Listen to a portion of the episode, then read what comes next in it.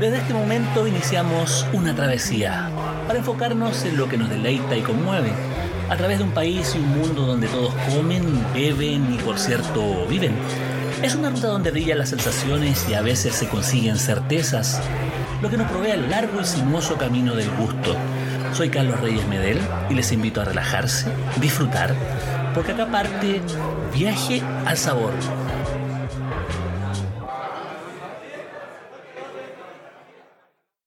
Se escucha el mar. Estamos acá en la costa de Bahía Inglesa, se puede escuchar de repente el ceseo del viento, quizás en el micrófono, pero esa es la idea, estar en terreno y conversando con eh, los personajes que uno encuentra a lo largo del país. Afortunadamente estoy en la costa de Atacama, en eh, la tercera región, en Bahía Inglesa particularmente, el principal balneario que, eh, de la zona, que durante estos días está viviendo su sexto Festival Gastronómico Cocinas del Pacífico y es un lugar donde convergen distintas personalidades de la cocina y cómo no estar acá, un viaje al sabor, que es probablemente el podcast más sabroso de Chile.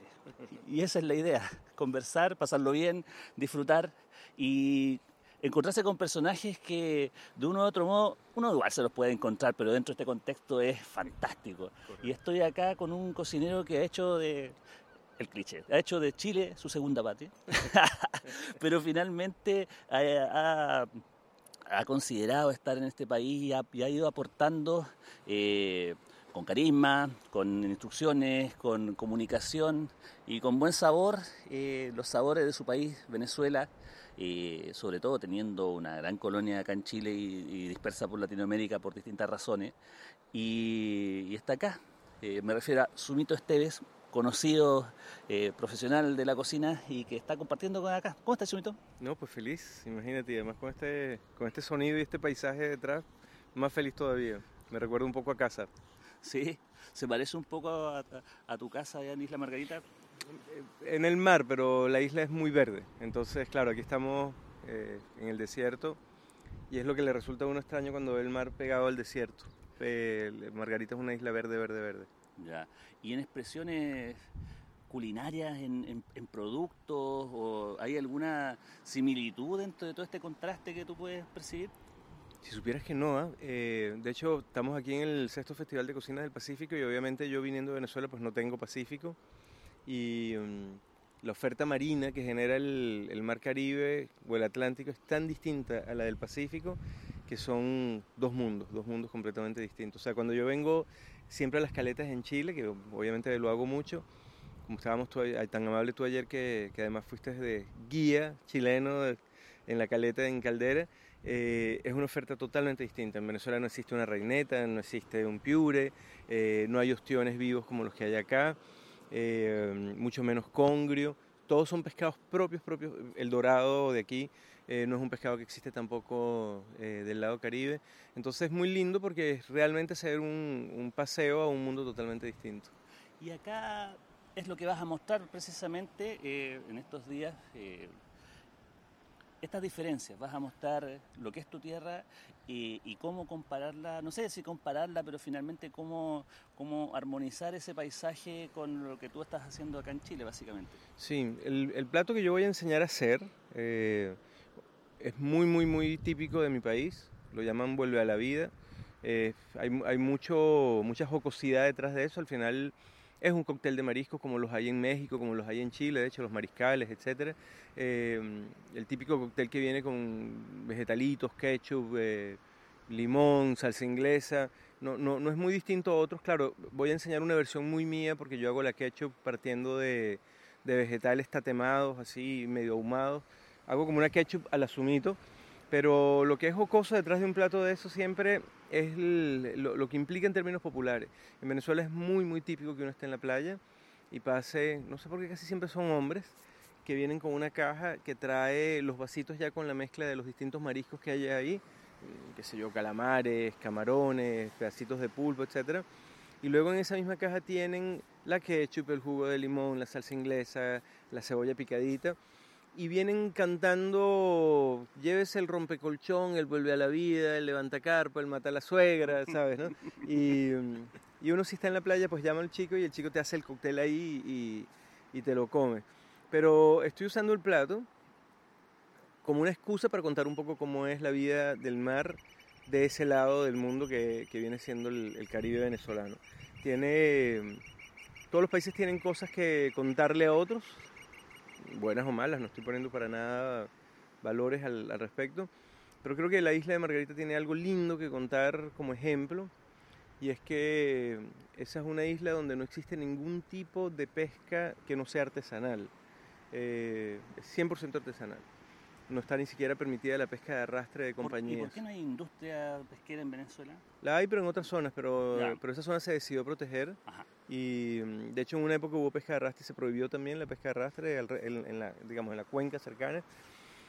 Por lo tanto, es una isla que vive totalmente de cara al mar. Y ahí hay dos características muy lindas que me gusta contar. Uno es una isla grande, o sea, una isla que en temporada de turismo puede llegar a tener 500, 600 mil personas, para que te hagas una idea, lo que, lo que ya, de lo que ya la, un gran flujo. Y sin turismo la isla puede estar en unas 400 mil personas aproximadamente. Es una población flotante que, que, puede casi bordear el millón de personas en, en tiempos buenos. Sí, sí, pero es una isla grande, es lo que te quiero decir. O sea, desde mi casa en la isla de Margarita a, a las playas que a mí me gustan hay 100 kilómetros. Es para que te hagas una idea del tamaño de la isla. Eh, y con mucha gente, porque hablar de 500.000 personas no es poca gente. Entonces, una característica que tiene la isla es que es de las pocas islas del Caribe totalmente abocada al mar gastronómicamente. Es decir, todo el mundo come marino diario, eh, cosa que no sucede en el Caribe, curiosamente. Tú tratas de ver cuál es el plato nacional de Jamaica, de Puerto Rico, de Cuba, eh, y si te pones a ver, no, no comen mar prácticamente. El más popular el chancho. Exactamente, y el pollo. El pollo. Y y si tú ves cuál es el plato nacional de Cuba, por, por ejemplo, un ejemplo, son porotos con, con arroz, o sea, moros y cristianos, o un chancho. Eh, igual pasa con Puerto Rico, igual pasa con República Dominicana, igual pasa con, por hablar de las grandes islas del Caribe, ¿no? Con Jamaica. Yo viví en una isla eh, chiquitita, que es Grenada, que es del, del, digamos, lo que llaman las, las, las del este, las pequeñitas de la Antilla rara vez se conseguía buen pescado y a veces se conseguía solamente atún durante toda una temporada o, el dorado del Caribe que es el maji maji. En Margarita se consiguen todos los días frescos no menos de 50 tipos de pescados distintos y todo el mundo come pescado. Una enorme diversidad. Pero enorme. Eso quería preguntarte también, ¿cuáles son las distinciones? Porque uno puede ver formas, puede ver tamaños, puede ver colores distintos, diversidad. Eh, ¿Hay algún punto en común respecto al sabor de los pescados allá en relación a lo que uno puede encontrar acá en Chile? Es muy distinto, porque el pescado chileno, el pescado chileno es más graso, obviamente, estamos hablando de aguas frías, eh, y el sabor es distinto, obviamente el plancton es otro. Son como dos mundos distintos. El que haya comido alguna vez pargo, eso lo entiende. Nosotros somos comedores en el Caribe además de, de espina, en el sentido de que no nos importa la espina. por lo tanto nos gusta el pescadito entero frito y ese tipo de cosas. la cabeza. No, todo lo contrario, nos encanta comernos hasta los ojos. Este, pero al final lo que te quería decir es que yo creo que ese tipo de islas como, como la isla de Margarita son un ejemplo eh, de la falacia de un argumento que yo he oído muchas veces en Chile, y es que la pesca industrial depredadora, es decir, el, solo pescar un tipo de pescado, eh, es un mal necesario en vista de que somos muchos habitantes en la Tierra. Hay una isla que solamente tiene pequeños botecitos para salir a pescar y que alimenta directamente, diariamente 500.000 personas. O sea, que yo siempre he sentido que es una enorme falacia eh, lo que le quieren vender a uno, que es que es un mal necesario la depredación del mar porque somos muchos habitantes ahora sobre la Tierra. Y, y eso uno lo ve mucho acá, porque además uno cree que cuando un barco merlucero sale a buscar merluzas y, y, y, se trae 12 toneladas de merluza todas del mismo tamaño y todas merluzas, es porque por pura casualidad se consiguió solo merlucita de esa. Eh, bueno, uno lo ve objetivamente y sabe que había merluzas de otros tamaños y que habían otros tipos de pescados que terminaron de, de vuelta muertos al mar probablemente por lo que llaman cuotas de descarte que los europeos las regularon y que me parece una hipocresía tremenda, lo he dicho muchas veces. Eh, por, por, los cordones entre, entre, digamos, entre el norte de África e Italia van llegando gente muriéndose de hambre en botes, cayendo a Lampedusa en Italia, y por ese mismo espacio se, regularó, se regularizó lo que se llaman las cotas de descarte de, de, de, Europa, donde los barcos tienen derecho a botar una cierta cantidad de toneladas de pescado que no eran los que querían y que eso está regulado. Yo digo que enorme hipocresía que por donde viene un bote con una persona muriéndose de hambre, está un barco al lado tirando un poco de pescado muerto al mar también. Bueno, estamos con Sumito Esteves, en el Viaje al Sabor, desde la costanera de Bahía Inglesa que poco a poco se empieza a poblar, porque acá en este lugar, como es desierto, amanece, amanece nublado. Afortunadamente no tenemos sol, eh, para quienes no nos gusta el sol, como, como en mi caso. Eh, y tenemos un nublado agradable que después se va templando y generando el sol que, que hace que, que, esta enorme playa, que es la playa de las Machas, y hacia el sur se, se, transforme en algo, en algo distinto. Eh, y esta introducción sirve para, para poder eh, preguntarle a Sumito eh, cómo ha sido tu visión eh, de la cocina chilena en este ya dos años, casi ya, ya yendo para tres, que, que, has tenido en, en nuestro país. lo digo también porque, porque Sumito también tiene un trabajo que le permite viajar por todo el país a través del Centro de Investigación Gastronómica de INACAP, donde ahora es director. Eh, que aporta con un, con, un, con un toque necesariamente técnico a lo que es el desarrollo de nuevas alternativas para comer, pero quería saber cuál ha sido tu impresión de norte a sur, alguna generalidad que, que, hayas, que hayas encontrado y muchas veces la gente cuando viene de afuera tiene una visión, una panorámica distinta que nos permite a, a los locales eh, comprenderlo desde otro punto de vista. Sí, este, varias cosas. He tenido una suerte, Carlos, bestial, eh, pues yo tengo dos años y medio en Chile, efectivamente estoy en la, en la, subdirección del Centro de Innovación Gastronómica de INACAP, lo que ha implicado que he tenido que conocer a Chile de, de punta a punta. INACAP está muy extendido en el país, eh, de hecho está, está, en absolutamente todas las regiones, y estamos hablando de 26 sedes repartidas a lo largo del país. Entonces, ese, ese, ese viejo, o digamos, lugar común, como dices tú, dicho chileno, que es de Arica Punta Arena, que se oye tantas veces durante el año. Arica Magallanes. Eh, a mí me ha tocado efectivamente varias veces un Arica Punta Arena por visitas de sede. Y sí, efectivamente cuando uno ve las cosas desde afuera, las ve con, con, con la mirada del extranjero. Y he visto varias cosas que me fascinan de Chile, pero me fascinan, eh, que me llaman mucho la atención. Una que me llama mucho la atención, que aunque las la gastronomía puede tener regiones porque es inevitable. Yo esperaba que fuesen más marcadas en un país de 4.000 kilómetros de largo, indudablemente. Hay muchos paralelos involucrados. Pero Chile tiene una característica, es que es una nación, nación es decir, a lo largo de los 4.000 kilómetros, las diferencias son menos de los que yo esperaba. Eh, me explico, una... Un Estado unitario mucho más unitario de lo pero que uno impresionante, o sea, incluyendo hasta el acento. Es decir, para uno como extranjero es difícil detectar si hay una diferencia de tono entre una persona del norte de Chile y una del sur de Chile. Eh, cosa que en otros países es muy evidente. Tú dices, ah, no, esto es de otra parte del país. Por un lado. Y hay una uniformidad tremenda porque, por ejemplo, tú agarras a una persona de Arica o una persona de Magallanes y ambas van a entender que una empanada con pino es chilena. Y, y además no lo van a discutir. Es decir, si es chilena. Eh, por lo tanto, esa uniformidad me parece fascinante porque es muy poderosa, el, poder que, que, genera eso es tremendo a nivel de todo, de mercadeo, de, de concepción-nación, de planes, de, de sentimiento. Pero lo que más me gusta de Chile, Carlos, que yo lo he hablado varias veces, es que yo aquí he notado algo que no he notado en otras cocinas. En otras cocinas, cuando tú le dices a una persona que te gusta su plato, su manera de sentirse halagado y contestarte siempre es de una manera técnica. Me explico. Si tú le dices a un peruano que su ceviche es maravilloso, él te va decir es porque nosotros usamos el limón tal y lo dejamos marinando tanto tiempo y además nosotros nunca usamos pescados de tal tipo y lo cortamos de tal tamaño. Es decir, si tú ves son todos aspectos que están ligados a la forma de hacer las cosas. Si tú a un venezolano le dices que buenas son tus caraotas, los porotos negros, te va a decir, bueno, porque es que el truco de mi familia es que nosotros le ponemos tanto de no sé qué. Uh -huh.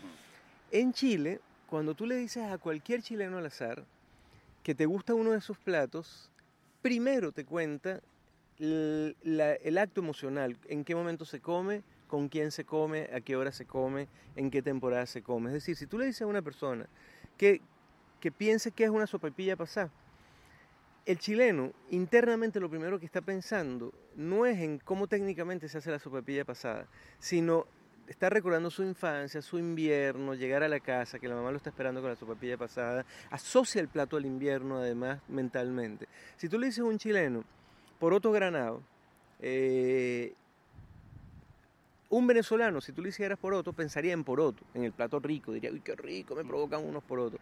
Un chileno, aunque te diga qué rico me provocan unos porotos, por dentro está recordando que se sentaba con la abuela de grana poroto. O sea, y que es verano. Como una escena, un eterno ratatouille quizás. Sí, sí. Entonces es precioso porque ustedes los chilenos tienen un acercamiento absolutamente poético hacia su gastronomía, absoluto. Eh, tú le dices a una persona del sur de Chile, eh, cochayuyo, y muy probablemente recuerde que su mamá se lo daba para masticar cuando era pequeña porque le estaban saliendo los dientes y para la dentición. Entonces, si tú te pones a ver, hay una relación absolutamente distinta con la gastronomía en Chile que siento que ha sido todavía, con todo respeto digo esto, poco estudiada y, poco, y algo subestimada porque el valor que tiene eso de cara al turismo es bestial. Es decir, no es lo mismo venderle un plato a un turista que venga a Chile que venderle un plato con su historia emocional. Claro, es una de las cosas que, se ha intentado eh, institucionalizar quizás de alguna forma a la hora de promover un país que tiene, que tiene mucha diversidad, que tiene mucha riqueza. Eh, afortunadamente yo también he podido viajar por todo el país eh, recorriendo más bien cocinas públicas que cocinas de casa lo voy a corregir. pero, pero básicamente eh, no hay una conexión tan evidente desde el punto de vista de, las, de los medios de comunicación o de las instituciones a la hora de, mostrar ese mm. sentimiento, sentimentalismo positivo quizás y que, que, alude a los buenos momentos asociados a la comida. Mira, yo, yo, yo hay una escena que en serio, en serio, yo, yo me emocioné tanto y que para ti va a ser una tontería, pero ahora míralo como un extranjero. Yo estaba en Chillán en verano, no este verano, el verano pasado, y por supuesto estaban ya vendiendo eh, mote con huesillo, porque además eso está muy ligado al, verano chileno. Eh, y en Chillán están estos puestos donde venden el mote con huesillo, eh, claro, porque eh, ella es provincia, o sea, el, gran problema de la ciudad es que las ciudades se industrializan, entonces el mote con huesillo ya viene en un envase plástico, con una tapa de plástico puesto en un anaquel para que tú cuando estás pasando por la bencinera lo tomes. Pero en Chillán tienen estos puestos donde están estas señoras absolutamente impecables, vestidas con su delantal blanco, sillas una al lado de la otra, y a un lado un pote plástico para botar el, el, cuesco del, del huesillo. Y quien va a tomarse el mote con huesillo, que te lo podrías tomar caminando en la calle como cualquier santiaguino, en el caso de Chillán es un acto absolutamente ritual. Vas a tomarte el mote con huesillo, te sientas, meditas mientras te lo estás tomando, estás en silencio, estás solo o sola sentada debajo de ese toldo en tu, en tu sillita, con tu potecito plástico para botarlo y te das el derecho al silencio mientras estás tomándote el mote de huesillo en ese momento. Mira, con, digamos, perdonen el ejemplo que voy a usar, pero, pero es como aquellas escenas que uno veía de la antigüedad eh, china, en donde habían los fumaderos de opio y la gente iba así como a relajarse y a pasarla tranquilo un espacio y olvidarse del mundo. Yo decía, esto es igual, estos son gente de Chillán diciendo, pucha, el mundo es agresivo, pero yo me voy a tomar un instante para tomarme el mote sentadito aquí tranquilo. Una especie de meditación. Es una meditación. Entonces, eh, Qué lindo un país que sea así, en serio, qué lindo. esas visiones, por eso te preguntaba, porque finalmente uno no tiene ese, esos momentos dentro de la cotidianidad nacional para poder reflexionar en torno a, esas pequeñas actitudes que a muchas se nos pasan en ese sentido. Y, también te quería preguntar, ya como para traer un poco más al tema, más terrenal, no sé si técnico, pero más terrenal, ¿Qué platos te, han llamado la atención o qué cosas tú crees que, que, se podrían eh, proyectar mejor dentro de la culinaria chilena, dentro del país? Eh, varias cosas. O sea, siento por un lado que hay una relación muy íntima con un producto muy, muy único que es el cochayuyo. Eh, te, lo comento inclusive como una curiosidad, en términos de paralelo, el cochayuyo solamente lo hay en Nueva Zelanda y en Chile y solo se consume en Chile. Es decir, el, la relación del, del, chileno. Y hay como una especie, de nuevo muy central el cuento, muy, muy santiaguino, pero hay como una especie de, casi hasta de moda, decir que el cochayuyo no es bueno, en el sentido de que yo, ay no, cochayuyo no, cochayuyo no. Yo lo oigo mucho entre chilenos, no entre gente de provincia. Pero el cochayuyo tiene un montón de, de, posibilidades y perspectivas, inclusive técnicamente, infinitas. Y ahí sí te estoy hablando como la gorra de su director de un centro de innovación gastronómica en donde hemos trabajado con el cochayuyo. Eh, mira, bueno, esto, disculpa, estamos en viaje al sabor nuevamente, probablemente el, el, podcast más sabroso de Chile, precisamente porque estas conversaciones nos llevan al área de, la de, la técnica, del sabor, de la búsqueda de mejores alternativas para gozar los productos que tan ricamente hay, hay, en nuestro país. Y ahí quería aprovechar la introducción para saber tus temas ya profesionales acá en, acá en, Chile, particularmente como subdirector o director de cine. Soy subdirector, subdirector del Centro de Innovación Gastronómica. Eh, es un proyecto tremendo que se armó en Chile, eh, muy ambicioso desde mi punto de vista, en el buen sentido. Y bueno, y la idea del Centro de Innovación Gastronómica es trabajar en tres grandes líneas. Una tiene que ver con patrimonio y cultura, la maneja en particular una historiadora, que es María José eh, Vargas. Y luego hay dos líneas que en el fondo manejo yo, en el fondo no las manejo yo, una es desarrollo de productos y la otra generar material educativo, eh, de carácter interno y público, de las dos cosas. Estamos haciendo lo que llaman MOOCs, que son, en inglés por siglas, Massive Open Online Courses, o sea, cursos masivos online eh, públicos. Eh, para un poco agarrar como se está viendo hoy en algunos aspectos de la cocina que tienen que ver mucho con ciencia y ponerlos de cara al gran público, heladería, subit, charcutería, todo eso, empanadería, todo eso ha, evolucionado mucho en este, eh, técnicamente en los últimos 5 o 10 años. y también lidiamos mucho con la empresa, tratamos de, de ver cómo se pueden generar desarrollos de productos funcionales, eh, digamos, para la industria alimenticia, etc. Eh, y ya que te hablaba del cochayuyo, nosotros hemos trabajado muchas veces con cochayuyo y nosotros tenemos tiempos, temperaturas de cocción que generan unos aromas hasta como a toffee. Eh, tú cocinas el cochayuyo en el rango de los 60 grados en agua pero muy controlada la temperatura y logras unos aromas a dashi japonés que no te puedes imaginar. Entonces lo que siento es que tienen un producto que vale oro. Eh, le he probado a otros chefs inventos con el cochayuyo. Mira, por ejemplo, en Pichilemo, a los de, a los a los de raíces, les probé una vez una especie de soya concentrada hecha a partir del ulte. O sea, ya para mucho el cuento. Y, ese, y en ese sentido, ¿cuáles son las producciones? ¿Dónde podemos ver, por ejemplo, algunos de esos videos de técnica? ¿Dónde están algunos, algunos resultados de, este, de, este centro que ya lleva mm, alrededor de dos años trabajando? Tiene dos años trabajando, pero, pero de verdad, verdad, verdad, saliendo al ruedo como seis meses. Ya. Porque como proyecto tiene dos años armándose, pero yo pasé un año todavía en fase de construcción del centro de innovación y todo el tema. Así que de cara al a la relación con la industria, por decirlo así, es un proyecto que, llevará unos seis meses. Eh, ¿Con el público? ¿Con el público en general? ¿Esos videos, esos videos Sí, sí, sí. De hecho, tenemos dos online al aire. Me imagino que, o sea, si entran al, al Instagram del centro nuestro, que es eh, SIC INACAP, CIG, ahí, ahí, nosotros siempre estamos mostrando cuando, el, digamos, lo que son los online son de carácter público. Tú escribes al centro diciendo que quieres una clave para entrar a ver el, tomar en lo online y, hacer tu, porque tienes que hacer un examen y todo después que lo tomas. Eh, eso es, uy, me va a matar Camila que es la que lo maneja, eso es eh, no me acuerdo, pero si te metes en Instagram, SIC INACAP, Perfecto, ahí, ahí, va a estar todo el cuento. Perfecto. Y va a estar el correo.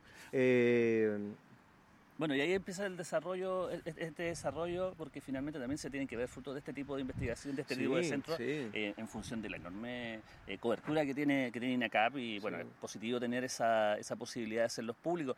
Pero ahora también quería saber más o menos en qué estás tú como Sumito Estés, porque mm. también tienes hartas cosas que contar, eh, has hecho muchas mm. cosas de carácter... Luego tienes un canal de YouTube también propio. ¿Cuáles son las cuáles son las variantes que tienen Sumito ustedes acá en Chile? La persona, este, mira, yo estoy ahorita desplegando las alas, míralo así, para, para decirlo como es. Eh, yo, digamos, llegué a Chile en condiciones muy privilegiadas, con un lindísimo proyecto con el Centro de Innovación Gastronómica, con mi hermana que vive muy estable en Chile desde hace como 15 años, por lo tanto tenía familia alrededor que me recibiera, pero como sea fue traumático llegar a Chile. Es decir, no, no es algo que nosotros esperábamos para nuestra vida, y cuando digo nosotros me refiero a mi señora y a mí. ¿Por Qué lo, Silvia. ¿Por qué lo digo así? Porque Silvia y yo, al final, durante 20 años, hemos sido socios ella y yo, ella es mi socia, yo su socio, eh, desarrollando lo que hicimos en Venezuela, un par de escuelas de cocina, nuestro restaurante, eh, pasamos 20 años construyendo todo ese espacio. Entonces obviamente dejar esas cosas atrás eh, no se dejan de la noche a la mañana.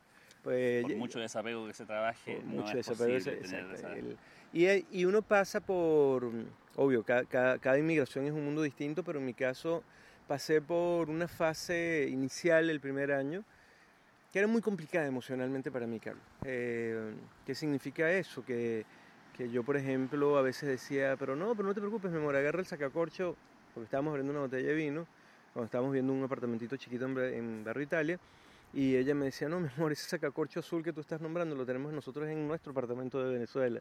Entonces, primero ir rompiendo con, con, con 20 años de vida así, de pareja, y luego entré en una fase terrible que era eh, teníamos dos copas para vino y íbamos a invitar a Carlos para que viniera a la casa y Silvia me decía, bueno, salgamos a comprar unas copas y yo le decía, pero ¿para qué vamos a seguir comprando cosas si igualito todo se puede perder de la noche a la mañana? Entonces hubo un periodo en que yo no terminé ni de estar allá ni aquí.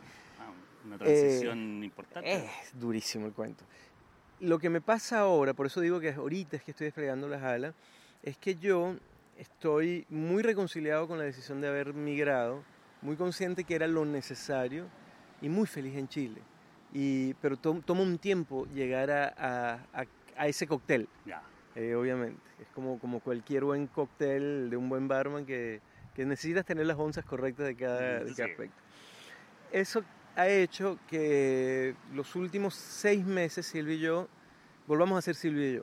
Silvia y mi, esposa y yo siempre fuimos la típica pareja ligada al mundo de la cocina que aprendió a hacer sus negocios nosotros nos mudamos a La Rayán hace ya un poco más de un año. Tenemos una casa preciosa donde vivimos en, Precordillera. Ahí nosotros inicialmente teníamos un, lo que llaman un restaurante clandestino, hacíamos comida los fines de semana. Eso lo paramos recientemente porque la verdad que no, no, no, no estaba correcto y los vecinos además con toda razón no, se estaban sintiendo cómodos. Eh, estábamos dando taller de cocina, pero fue muy lindo ese periodo de seis meses haciéndolo ¿Por qué? Porque nos, no, no, nos envalentonó. ¿no? Aprendimos los precios de las cosas, los proveedores, empezamos a, a, ligarnos más con el mundo de la gastronomía chilena y con los amigos chilenos, empezamos a atender público, a entender gustos, y esa envalentonada ha hecho que nosotros hayamos conformado una sociedad con amigos muy cercanos y estamos buscando local ya para montar algo formal. Formalmente. Eh, formalmente. ya tenemos. Vamos a pagar IVA. pagar IVA y Sumito se queda en Chile, básicamente. Sí, además, esa, es la, esa es la, noticia que. Este, y eso ha sido emocionalmente muy lindo porque es como sentí que. No quiero ponerme trágico, pero que no mm. estás muerto, en el sentido de que, ¿sabes? Tú dices, pero si yo toda la vida monté negocio con mi señora, ¿por qué no puedo volver a hacerlo? Y estamos muy, muy ilusionados con, con el tema. Ya veré cómo, cómo mezclo mi, mi mundo inacapino con mi mundo eh, de negocio restaurador. restaurador. Es muy bueno tener también un profesor o un docente que también esté cocinando o, o esté pendiente de una cocina a diario, sí. que no es, no es muy normal dentro de la, de la docencia, de la, dentro de la docencia gastronómica. Tenemos, tenemos, muy claro el concepto de lo que queremos. Eh, entonces ya ese es un proyecto que en este momento nos tiene muy ilusionados. Porque... ¿Y de qué va la cocina? ¿De, de, de, de qué, de qué iría esa cocina? Tú sabes, esa, esa, es una gran pregunta. Cuando yo empecé a cocinar en Chile eh, para público, yo cometí un error, Carlos. Y es que traté, traté, de chilinizar un poco mis conceptos para que los chilenos se sintieran bien cuando venían a comer. Eh, es decir, no lo hacía absolutamente venezolano. Y una amiga que yo quiero mucho, que, que, de paso va a ser una de las socias del proyecto, me, llevó a una reflexión que para mí fue fundamental. Me dijo, Sumo, no estás haciendo nada bien, ni aquello ni esto. Y no solamente me dijo eso, me dijo, piensa que lo que te pasó a ti lo hubiese tocado un Gastón Acurio, sin compararme con Gastón que lo admiro bestialmente, eh, y que Gastón le toque irse de repente a Venezuela, porque le tocó, por razones políticas. ¿Tú crees que Gastón hubiese hecho cocina venezolana al llegar a Venezuela? Tú eres venezolano, Tú no tienes por qué buscar hacer otra cosa. Además, lo hiciste muy bien por 20 años. Y es verdad que la cocina venezolana tradicional o no tradicional, o basada en mi imaginario, en mi historia, en mis emociones, en, en, en, en todo eso que yo te contaba al principio también que veo de Chile, eh, no tiene nada que ver con, con, muchas cosas que yo veo que se hacen acá también. Porque al final, las primeras andanadas migratorias tienden a buscar como conceptos muy rápidos. Es como a ver, si ahorita tuvieran, Dios no lo quiera, eh, que salir los chilenos en masa como salimos los venezolanos y montar cositas en otros lados, lo primero que van a montar es sopapilla y completo. Y empanadas. Y empanadas, claro, obvio, y empanadas.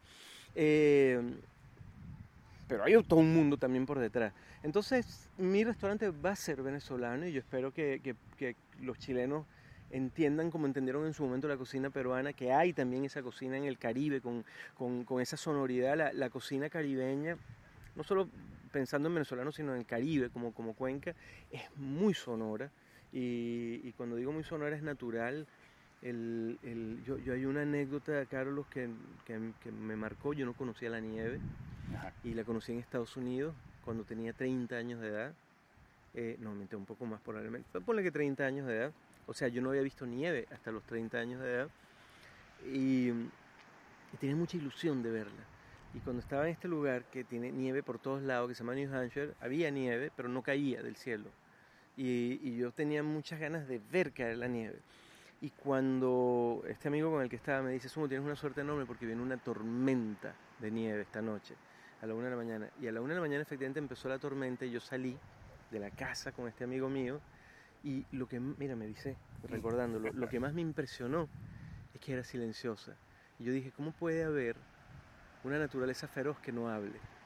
Porque para nosotros en el Caribe, la, la, la naturaleza siempre está, con, está asociada al sonido. El viento, el la viento lluvia. suena, la lluvia es, las hojas, es los- amazónica, esa lluvia que cae así, eh, como es los animales. ríos, los animales, y así somos los caribeños, o sea, el- eso, eso está dentro de ti desde el primer día, eres, eres- eh, tienes unos colores estridentes de manera natural, eres, eres hablachento de manera natural, eres superlativo de manera natural, te tratas de imponer gritando porque el mundo grita alrededor tuyo. Y eso está en la cocina, Carlos, eh, indudablemente también. Eh, así que eso es lo que voy a hacer. Eh, tampoco me preocupa mucho que sea un concepto que al principio tenga que ganarme público como se tuvo que ganar los peruanos a medio mundo también. Me parece que es la labor que me corresponde hacer y tengo la paciencia para hacerlo. Y por ahí viene.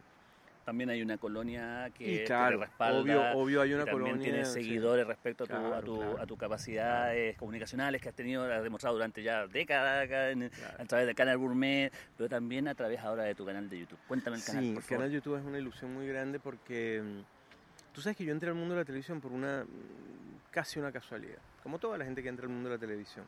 Eh, yo hice televisión del año 2003, aunque arranqué en el 2002 con el gourmet, pero formalmente salgo al aire en el 2003 y me mantuve al aire casi 14 años, no sé, 12 años, ya no me acuerdo cuánto tiempo. Es más, todavía pa- aparezco en, el aire. Pero digamos, como, como, como gente de televisión lo hice por ese tiempo. Curiosamente, yo grababa una o dos meses al año como mucho, pero los otros 10 meses tenía mi restaurante. Era mi vida, mi vida no era la, la televisión cotidiana, pero la amé como medio, la amé.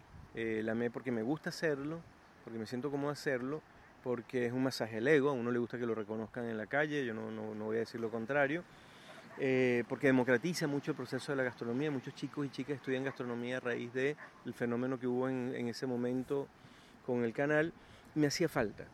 Eh, un buen día me dejaron de llamar en el gourmet y yo dije, pucha, ¿qué será? Que me salieron canas. Este, pasé de moda, no importa, pero me dejaron de llamar. Y tampoco me dio ansiedad de seguir persiguiéndolos para ver si me volvían a llamar. Dije, bueno, pasó, Ya. ya se, se acabó esta época de Hay mi mucha, vida. hay mucha gente que no, que, no, que no puede hacer eso y trata de buscar y tratar de, de- Ah, me- de conseguir el cariño de sí, la gente. yo- No, no es tu caso. Yo, yo dije, que, qué lindo que me pasó y hasta ahí llegó. Ah. Entonces ahora arrancamos con el fenómeno de YouTube, que, que de verdad ha explotado mucho, y con un grupo de amigos decidimos apostar a ver cómo hacíamos un canal de YouTube. Pero la razón por la cual yo arranco el canal de YouTube es casi una curiosidad. Yo iba por Santiago Centro y caminando por Santiago Centro iban, yo iba, o sea, yo iba detrás de una mamá con una niña. La niña debe haber tenido 10 años, Carlos. Y la niña habla, le habla a la mamá y habla súper venezolano. Porque es normal, pues habemos muchos venezolanos acá. Y curiosamente la reflexión que yo tuve fue, esta niña, reflexiones de caminante, dije, esta niña eh, probablemente no vuelva a Venezuela, o no vuelva como a vivir. A vivir. Porque es una niña que está en la edad en que va a ser eh, sus amigos en el colegio, eh, va a aprender a bailar la cueca, va a tener 18 de septiembre, el cotidiano de ella va a ser un cotidiano chileno, seguramente va a perder el acento venezolano que le oía yo en ese momento, va a terminar pololeando con chileno y, le va a pasar lo mismo que le ha pasado a los hijos de extranjeros en todo el mundo, en todas las épocas de la humanidad. Mi país Venezuela lo formaron prácticamente portugueses, italianos, españoles y sirios. Y uno tenía siempre en el colegio hijos de que, tú sabías que, que se iban a regresar al país de sus papás. Entonces yo lo que pensé viendo esta niña y reflexionando un poco, uy, mira, se parece a la historia de todos nosotros, yo soy hijo de una hindú y, yo soy venezolano, pues yo no me considero hindú, esta niña se va a sentir chilena, yo dije, ojalá que, que no pierda el nexo con, con, lo que son los espacios de su madre y, y que aprenda a cocinar venezolano. Eso fue lo único que yo sentí en ese momento. Y lo sentí porque yo recientemente tuve una respuesta de mi mamá que a mí me parece brillante, Carlos. Yo le pregunté a mi mamá, mamá, ¿quién te enseñó a cocinar a ti? Y mi mamá me dijo a mí, me enseñaron a cocinar mis hijos, ustedes. Y yo le digo, ¿qué significa eso? Me dice, yo no cocinaba bien, pero cuando ustedes eh, nacieron y estábamos en Venezuela, yo quería que ustedes sintieran que, que su madre también tenía una historia y tenía una familia y tenía un pasado. Y yo aprendí a cocinar hindú para que ustedes entendieran quién era su madre también. Y a mí me pareció hermosísima la, la, la, la imagen de unos hijos que le cocinan a un padre y no un padre, unos padres que le enseñan a sus hijos. Uno siempre dice, mi mamá me enseñó a cocinar, pero uno reflexiona que muchas veces las mamás aprenden a cocinar para cocinarle a sus hijos. Esa es la idea que, que motiva finalmente. Claro, este... y entonces yo al final dije, mira, yo voy a hacer un canal de cocina, por lo menos por el momento, en donde lo que yo estoy presentando son los grandes platos ligados a nuestro imaginario venezolano, que no necesariamente son tradicionales venezolanos, Mira, por ejemplo, el último que puse, que lo puse la semana pasada, es sopa de cebolla. Sub de unión es sub de unión, o sea, eso es francés de aquí hasta, hasta madre. Pero está ligada a la fiesta del centro de Venezuela, es decir, en cuando éramos eh, jóvenes en Venezuela, especialmente en la zona de Caracas, si te ibas de fiesta y de discoteca, era muy común que en muchos lugares te sirvieran sopa de cebolla a las 3 de la mañana, por lo tanto está ligado a lo que es uno también. Eh, y estoy enseñando a hacer estos platos y estoy fundamentalmente buscando que niños y niñas y padres y madres regados por el mundo en este momento sientan que hay un cordón y que hay una cultura y que esa cultura está ahí. Y ha sido fabuloso. O sea, el canal de YouTube que, que lo pueden buscar, se meten en YouTube y escriben eh, Sumito Esteves Chef, que es como se llama el canal. El canal tiene apenas dos meses y medio. Nosotros inauguramos a finales de noviembre. Eh, para que te hagas una idea, tienen en este momento ya como suscriptores, eh, 65 mil suscriptores en dos meses y medio de manera totalmente orgánica, nosotros no estamos haciendo publicidad ni nada. Eh, y por ejemplo, ese último programa de la semana pasada de la sopa de cebolla, al día de hoy llevaba algo así como 130 mil views. Eh, o sea, es hermoso que pase eso. Sobre todo también, bueno, lamentable es la diáspora venezolana, pero finalmente estos factores de, de unión que tienen eh, los venezolanos en torno a su cultura son los que han, eh, los que permiten también, bueno, y el carisma que tú tienes también en el tema, en el, en el tema gastronómico, las habilidades culinarias que has desarrollado a lo largo ya de 30 años de carrera, claro. son, son las que las que convergen ahí. Entonces finalmente vas a seguir viendo, vamos a seguir eh, viendo y escuchando de cocina venezolana contigo en la red social. Sí, por favor. Y y entren, busquen Sumito Esteves Chef eh, en el canal de YouTube. Eh, suscríbanse, porque obviamente es un, para, que, para que un proyecto de esto sea sustentable eh, se necesitan suscriptores. Es muy costoso hacer un canal de YouTube. Yo pensaba que era un poco más fácil hacerlo bien. Hacerlo bien. Hacerlo bien. Eh, eh, costos naturales, o sea, desde pagarle a un par de amigos que hagan cámara, hasta un ayudante que me ayude a cocinar, hasta comprar todo el cuento de los ingredientes. O sea, no, no, eh, es un poco más caro de lo que yo pensaba. Eh, por lo tanto, la única manera de lograr que un proyecto así, que es un proyecto que no está hecho por razones económicas, sino, bueno, por las, por las que te expliqué, uh -huh. se, por lo menos se logre mantener y sea sustentable, eh, pasa fundamentalmente porque haya suscriptores. A medida que hay más suscriptores, eh, YouTube le va pagando el que tiene el canal de YouTube por el hecho que ellos ponen publicidad dentro del de, ellos mismos la ponen. Eh, y para que te hagas una idea en este momento más o menos me está dando de dinero ese canal como un, yo diría que un 40% de los gastos Ajá. Hay como 60% que estamos poniendo todos nuestro bolsillo. Ahora, en dos meses ha ido avanzando y sí, así. estamos felices, y, y, no lo estoy diciendo con una queja, pero, pero cuando yo le digo a la gente, por favor, suscríbase, se lo digo con absoluta honestidad. Suscríbase porque necesito lucas. Perfecto. Eso, la honestidad también es una de las cosas que, que tenemos que, que, seguir cultivando, por lo menos en esta sociedad. Eh, estamos en Viaje al Sabor, ya cerrando este, esta conversación increíble, acá con vista al mar, estamos en Bahía Inglesa, pueden escuchar el viento, pueden escuchar, sentir el, eh, sentir el ruido del mar que nos ha acompañado durante toda esta conversación en la costanera de Bahía Inglesa, en el marco del, del sexto Festival Gastronómico Cocinas del Pacífico, que es una instancia que ha ido, que ha ido creciendo y desarrollándose eh, más que en lo material, en lo humano, y ha sido una cosa muy interesante de, de, poder descubrir a lo largo de las ediciones en este, en este balneario que es el más importante de la región de Atacama. Te quiero agradecer mucho el, el, el tiempo, la conversación estuvo fantástica y bueno, dejo invitado a quienes nos están escuchando a una próxima edición de este podcast Viaje al Sabor, que es probablemente el más sabroso de Chile. Estoy de acuerdo. Y además, ¿ya eh, ¿estás grabando sí, todavía? Sí, sí, sí. Te quería comentarte algo aquí para que lo oigan tus oyentes, que mm, tú sabes que tú y yo nos hemos encontrado en más de una ocasión, inclusive una vez me, nos acompañamos por Santiago entrevistando a los pero creo que es la primera vez que hemos podido intimar eh, y hablar de otras cosas. Y estoy tan, tan agradecido que me haya pasado eso, Carlos. Ayer se lo comentaba a Silvia, mi esposa, porque eres una enciclopedia viviente de Chile. O sea, es una cosa inaudita el conocimiento que tienes tú de pequeños pueblos, de regiones, y claro, en el fondo es que lo has visto desde su cocina pública, como dices tú. Exactamente. Bueno, hay mucho que aprender, hay mucho que, que, que conocer y también hay mucho que mostrar a través de, de Viaje al Sabor, podcast y próximamente también en la web. Y quién sabe, un canal de YouTube. Así, Así que muchas gracias, Sumito. Y bueno, nosotros seguimos dándole con Viaje al Sabor.